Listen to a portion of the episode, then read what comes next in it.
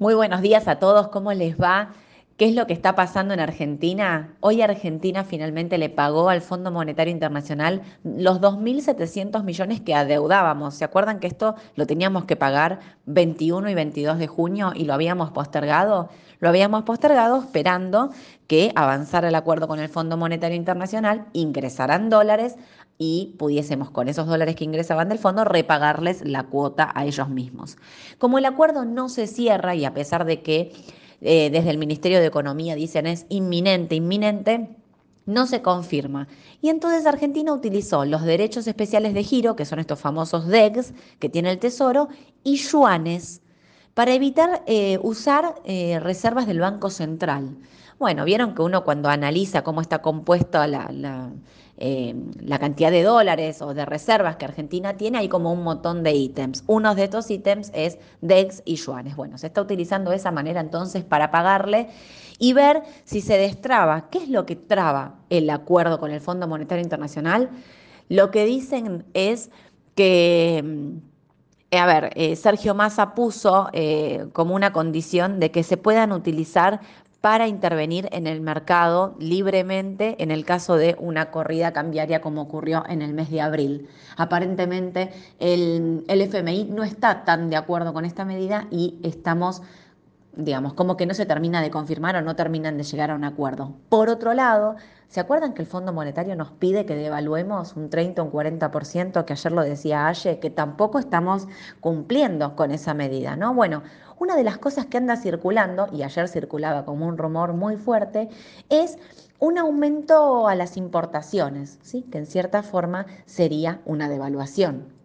Eh, el problema de aumentar ahora eh, el dólar importador es eh, que estamos en plena temporada de siembra y se vienen los meses de, los meses de mayor demanda de fertilizantes. Argentina consume 5.5 millones de toneladas, de los cuales importa cerca del 80%. Por lo tanto, digamos, la, actividad, la actividad agroexportadora tiene un insumo a precio dólar oficial que si se lo aumentas encarece. Por eso mismo también ayer habló el titular de la Federación Agraria y dijo que se está hablando de bajar las retenciones. Entonces, aumentar el valor de las importaciones y bajarles las retenciones por otro lado.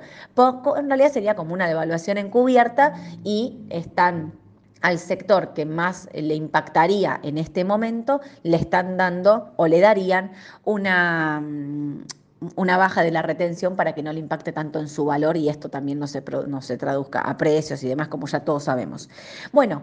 Hay que ver qué es lo que pasa, porque estos son rumores y nada está confirmado. Lo que sí es importante, me parece que desde el Ministerio vienen anunciando que es inminente, inminente, inminente un acuerdo con el Fondo Monetario y no estaría ocurriendo. Pero el mercado, al mercado que va por camino propio y ya en un ámbito electoral pleno de candidaturas y demás, vieron que ayer sube, baja, mucha volatilidad durante el día, volúmenes importantes en algunos papeles y demás, pero no llegamos a superar eh, valores, resistencias claves en casi todos los papeles, les podría decir, del panel líder. Con lo cual hace que estemos muy atentos. Los bonos están también en valores de, eh, de, resistencias importantes de corto plazo. Me parece que, bueno, que estamos todos a la espera de, de, ver si realmente se llega a un acuerdo con el fondo, ¿no? Que es lo que Argentina necesita en el corto plazo, digo, para destrabar un poco la situación actual. Vamos a ver qué pasa con eso. Y en Estados Unidos vinieron los índices de precios, eh, el índice de precios básicos. ¿Sí? Este es un índice que mira muchísimo la Reserva Federal para, porque es como el índice de precio el, minorista, ¿vieron? Entonces, para ver cómo viene la inflación, es como un dato anticipado. ¿Qué les dio? Bueno, vino igual del estimado, 0.3. El índice de precios subyacente vino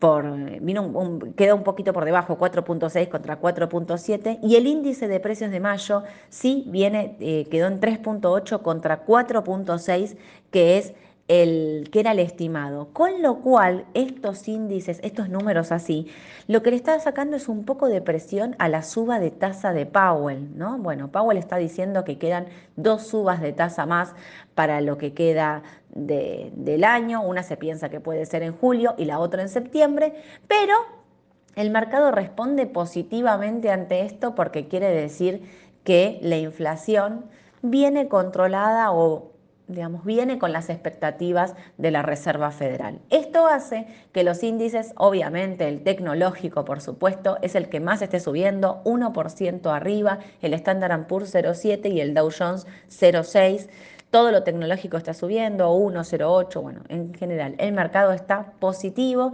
así que eh, podría ser un buen día. Ayer vino el tema del el petróleo, donde hubo menos barriles del estimado, con lo cual también impulsa un poquito el precio de lo petrolero, también suben estos papeles.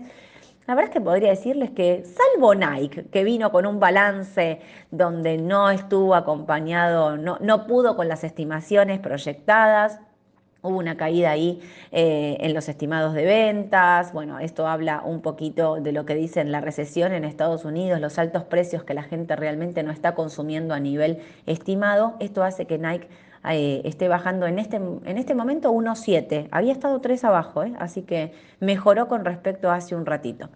Bueno, me queda decirles que tengan un excelente fin de, que descansen. Nos vemos el lunes a las 2 de la tarde en Instagram para hacer eh, unos, ahí, unos 30 minutitos, 35 minutos de preguntas con Aye. El martes 9.45 los espero en la mañana del mercado con Edu para contarles todas las noticias más importantes del mercado local e internacional. Tendremos noticias del Fondo Monetario, sí o no. Vamos a ver qué es lo que pasa. Y el miércoles los esperamos con todo el equipo a que se conecten a las 10 de la mañana a nuestro canal de Raba eh, de YouTube para ver ya lo que es el especial que armamos de elecciones 2023, que me parece que les va a encantar porque mezclamos fundamentals, análisis técnico, papeles del líder, del general, CDR, papeles de afuera. No se lo pierdan porque va a estar buenísimo. Que tengan un excelente fin de, les mando un saludo a todos. Chau, chau.